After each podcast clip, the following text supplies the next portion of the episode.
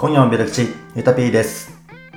えー、タイトルにも記載をしております通りですね、あの、今日は一人語り会をしていこうという形で、今、一人で撮ってるんですけれども、まあ、ちょっとあの、一人で撮るのが初めてなので、なかなか、あの、ちょっといつもと勝手が違うのでですね、あの、やりにくいなと思ったりもするんですけれども、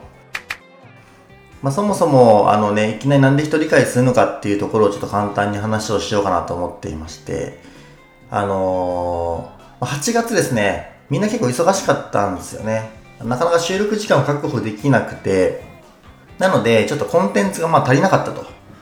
いうところがあったので、で、なおかつ、その足りないのに対して収録する日時もちょっと調整ができなかったので、えー、まあ、とはいえ、こう、皆さんにちゃんとコンテンツをお届けしたいなと思っていたので、ちょっとまあ、前々からね、一人語り会やってみようみたいな話もちょっとしてたので、まあ、今回そういったところね、やろうかなと思って、えー、まず、ゆたぴーからやっているというような感じになってます。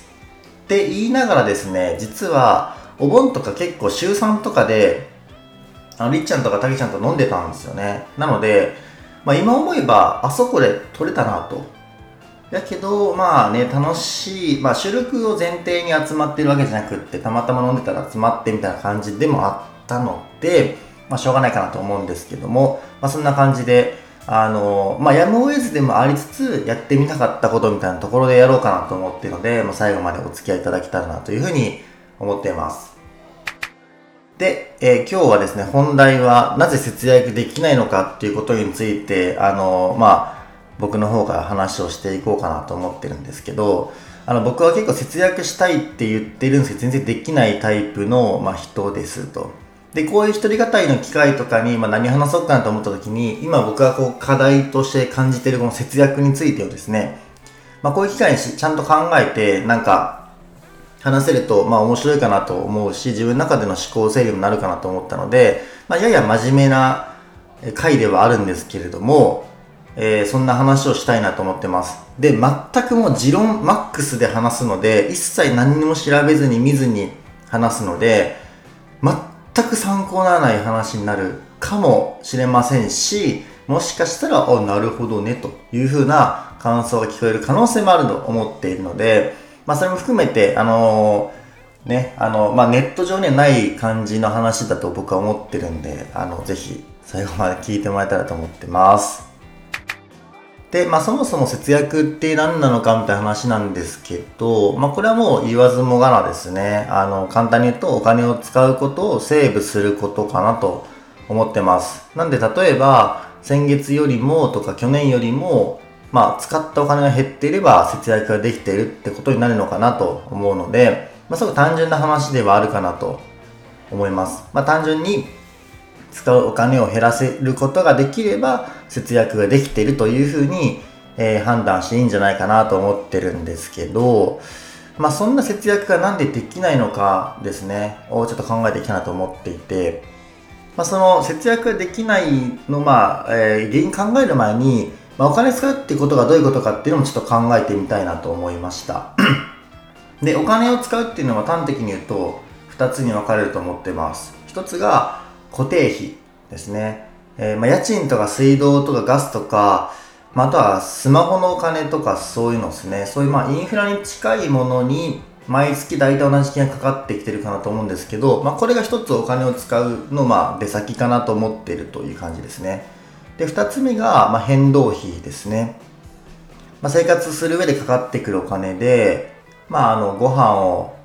買うとかご飯を作るとかご飯を食べに行くとか、まあ、遊びに行くとか物を買うとかも、まあ、こういうもの全部がま基本的に変動費にかかってくるかなと思うんですけど、まあ、要するにこっちはあの固定費と違っていろんな体験がま混ざってるかなと思っていて、まあ、その体験に使うお金のことを僕はま変動費かなというふうに思ったんですよね。まあ、今話しましたけどベルクチ飲むとか海の家飲むとかサウナに行くとか、サウナ旅をするとか、そういったものも全部変動費に含まれてくるかなというふうに思うんですけれども、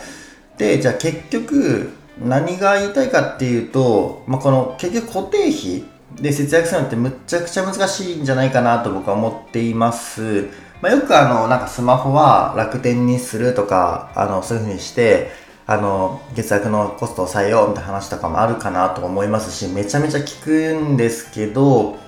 ま、ちょっと変えるのめんどくさいなと思って、そのままにしてしまってたりとか、あとまあね、家賃とかもそんな下げられるものでは基本的にないし、じゃ今のところ高いから引っ越そうと思って引っ越すにもお金結局かかるしみたいな感じですし、まあ、水道とかガスとかもね、流しっぱなしとかにしてなかったら、まあ別ですけど、まあ基本的にそんなめちゃくちゃな金額になるということもないと思いますし、節約できてもまあ、ぶっちゃけ数千円かなみたいな感じもあったりすると思うので、なんかそんなになんか固定費って頑張っても大した、まあ、自立もって言えば自立もですけど、なんかそんな大きく、うん、調整できるものでもないかなと思ってるんで、なんとなくやっぱ固定費で調整するのってむずいかなと思ってるんですよね。ってなると、節約をする対象っていうのは基本的に変動費にやっぱなるのかなって僕は考えているわけです。まあ、簡単に言うと、飲み会に行く回数を減らすとか、あの服を買うのをちょっと控えようとか、まあ、そういうことをすることによって変動費を調整をして、まあ、節約をしていくみたいな感じになるかなと思ってるわけですね。で、その上で、なんで節約ができないのかっていう、まあその結論的な話をちょっと今からしていくんですけど、変動費におけるお金を使うっていうことは、まあ、そのもの自体を買うっていうことはもちろんそうなんですけど、僕はその裏側にあるその体験にお金を払ってると思ったんですよね。なんで例えば飲み会に行って友達とワイワイした体験とか服を買う時のあの高揚感とか、まあ、それを着てデートに行ってワクワクするとか、まあ、女の子だったら似合ってるねとか可愛いねって言ってもらうっていうこと自体とか、まあ、そういうことがその物を買う先にある体験につながっていていると思うんですよね。なんでその、まあ、お酒にお金を払ってるんじゃなくってお酒の場でみんなとワイワイ楽しくすることにお金を払ってるみたいな、そういうことだと思っているので、だから、えー、っと、僕は節約できないと思ってると。まあ、要は、えー、結果的にその楽しいとか嬉しいみたいな、そういうものにお金を使ってるってことになると思ってるんで、まあ、それは要はあれですよね、あの生活水準を下げるとかじゃないと思うんですよ。なんかそういうワクワクするとかドキドキするみたいなこととかを意図的に控えるっていうのは結構苦痛になったりとか、逆にこう帰って周りが羨ましく思えたりとかして逆にストレスになるとかみたいなことって全然めちゃめちゃあると思ってるんで。だから僕は節約ってなかなか難しいんじゃないかなというふうにあの思ってると。なんかその経済的な話っていうよりかはこう人間の本質というかなんか差が的な部分にこうなんか紐づいて結局お金って使っちゃうんじゃないかなって思ったみたいなところがあるのであの、まあ、そんなことに気づいたので、ちょっとその話をしてるっていう風な感じですね。で、まあ、とはいえ節約したいじゃないですかというようなところで、じゃあどうしたらいいのかっていうこともちょっと考えた、考えてみたんですけど、まあ、さっきちょっとちらっと話した生活水準単純に下げましょうみたいな話をしたと思うんですけど、あ生活水準を単純に下げるみたいなところは一つあるかなと思っていて、で、これは、あのー、まあ、ドキドキするとかワクワクするとかそういう風な話ではなくって、まあ、そういうのに左右されないものがいいと思うんですよね。例えば、あの、激安スーパーでとにかく安いものを買うとか、100円のもの、100円、大体100円ぐらいのものを8円に変えた、やったラッキーみたいな、そういうふうなことの積み重ねをすることで、単純に生活水準を下げられるかなと思うので、まあ、そういうふうなことを努力するというか、それを楽しむみたいなことができると、一ついいかなと思っているし、まあ、これは誰が楽しむっていうよりかは一人でコツコツ楽しむみたいな感じになるというか、まあ、そうしないと結局じゃあその友達と結局その後安いもの買えたからちょっと一杯スタバ行こうかとか言っちゃったりとかしたらまあほぼ意味ない話になってしまうんでそういうふうなところで生活水準を単純に下げるみたいなことができればまあ節約でできるんじゃないかなというふうに一つ思っているというのとで二つ目はあのもうこれ一番多分いいと思うんですけど強制的な貯金とかをするって感じですね。あの給料からもう天引きしてもらうとか自動的にお金が出ていくような形にするっていうのがもうこれが多分最強かなと思ってます。まあそれはなんか定期預金なのかなんか積み立ての投資とかなのかまあそういうのはよくわかんないんで何でもいいんですけど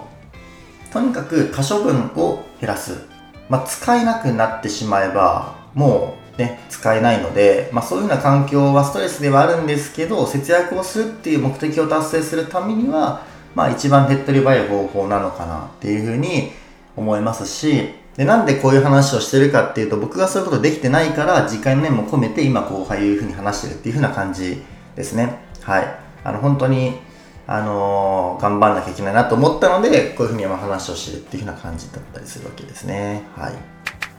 で、あとダメな方法ですね。これ意外と僕はダメじゃないかなと思った方法があったので、ちょっとそれも話をすると、あの、家でじっとすることですね。まあ、家でじっとしてればお金使うことって基本的にあんまないじゃないですか。と思うじゃないですか。でもね、そういう時に限って、